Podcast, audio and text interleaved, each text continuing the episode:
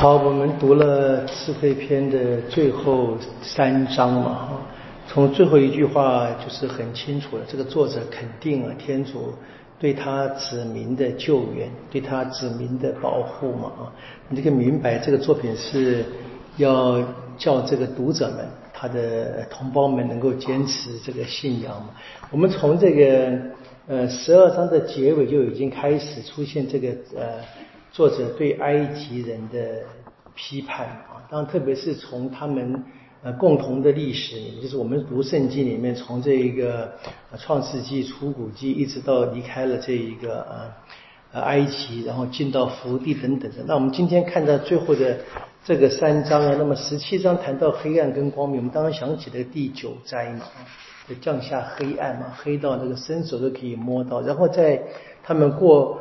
过了红海，如果在旷野里面走的时候，这一面有就是有云柱跟火柱带领他们，另外一面是黑暗嘛，对不对？这个这个光暗暗的这个表达，他其实写的就是很很很呃，怎么讲？一种混乱啊。但虽然故事倒是很清楚，这主要是这个出埃及的故事。然后呢，他有好几则一些不断的重复的讲法。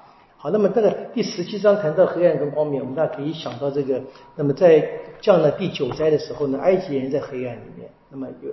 有犹太人呢，在光明当中嘛，这个光。然后呢，第十八章啊，谈了这个呃第三节嘛，与黑暗相反，给他们火柱，当然是指这个离开埃及时，怎么在他们不熟悉的道路上做向导嘛，就已经已经已经看是已经出来，已经是在旷野里面走了，已已已经进到户籍记的故事里面，但是后来又回到第五节，又回到什么？又回到那个梅瑟。呃，这说呃这故事，他们在埃及王呢决定杀婴孩，一个被弃的婴孩，婴孩既然得救，当然是指梅瑟嘛。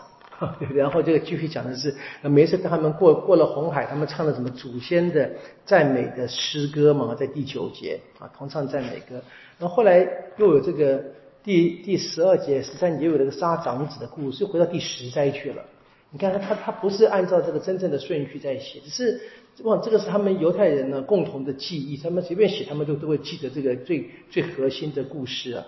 然后说天主这个呃降灾时候呢，没有什么样怎么太怒气，没有很持久。第二十一节说，因为呢来了一个无可指责的人，迅速的啊迅速的这个出头，所以他们这个有犹太人在路上有些也犯过错，也被罚，但天主呢没有一直用这个怒气持久，然后因为呢有一个无可指责的人。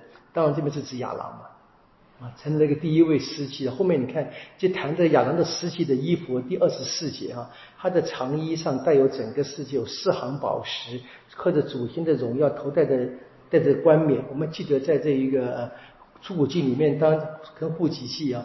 当天主找了梅瑟去告诉他要选亚郎做司机，给他定了什么司机的衣服，就带礼冠那什么厄福德啊，什么这边都是这综合起来这个地方，所以基本上就是很就回忆这一个呃最早的犹太人在埃及的被迫害时，他们离开被天主带领离开埃及的整个的经验。所以第十九章就过红海故事我们也熟悉嘛，然后他最后一个终结性的表达十三跌到十谈埃及的罪过超过所多玛。这故事我们知道，我们知道那创世纪的故事嘛？你看这边写的很有趣，他说第十四节说，索多玛人只不过是不接待初到的陌生客。想起什么故事吗？这个很好的考试啊！记得吗？三个三个人显现给亚巴郎，然后呢，他们就要要离开时呢，在路上亚巴郎在讨价还价，他们这个已经决定要去毁灭索多了，对不对？讨价还价，五十个亿人呐，这个时候剩下十个亿人，好，都有十个亿人也好，让他们继续走，对不对？要不然回家，要进了这几个人进了罗特的家，对不对？呃，当时索多玛人就要想要侵害这些这些人嘛，就是他们只是过路客，就这个这个故事，啊，所以在谈的说，索多玛人只不过是对这个陌生的客人不接待了，埃及人怎么样？他说第第十，说埃及人却将施惠的宾客充作奴隶。这边当然是指的嘛，因为谁施惠是弱色嘛，对不对？弱色呢救了他们的呃，给给法老王解梦，对不对？七个丰年，七个饥荒年，然后呢带领埃及能度过这个残酷的日子啊，然后然后让他们可以一直生活下去。可是过了几代以后呢，他们把他们当成奴隶，他们犹太人这个呃真真的太快了，所以他说不仅如此啊，对啊对，索多玛人还可以予以宽恕，因为他们只不过是对外人表示敌意。可是呢，埃及人呢曾举行宴会接待你的人民，在他们以获同享的权利以后，就用苦役来折磨烂他们。啊，这是那个创世纪的结尾跟出谷记的开始嘛？这段故事，你看这边是很简简短的话讲。他说这样的话，这埃及人的罪恶可以讲什么？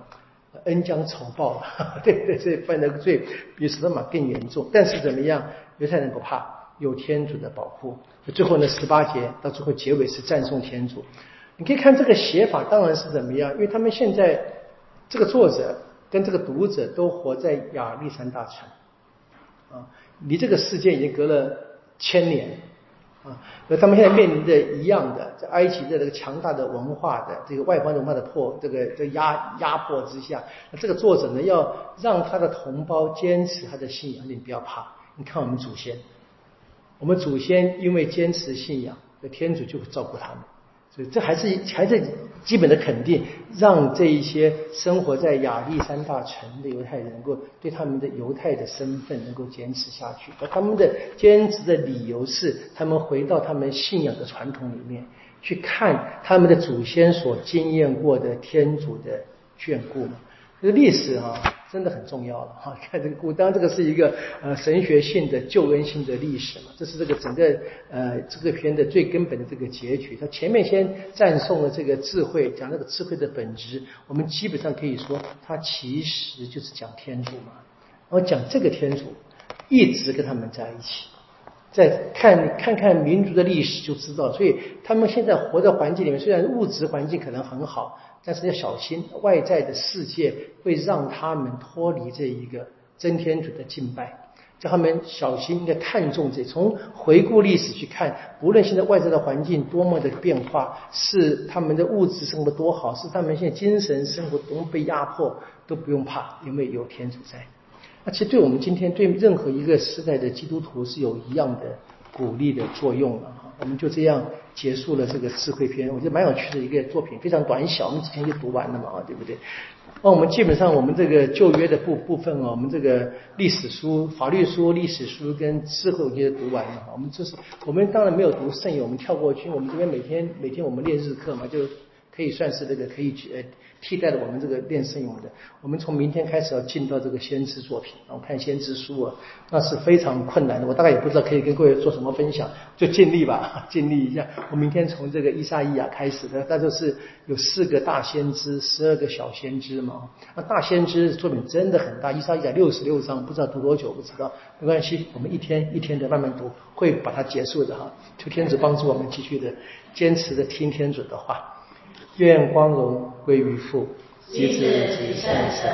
起初如何，今日亦然，直到永远。啊！因父及子及圣神之名。好，谢谢大家。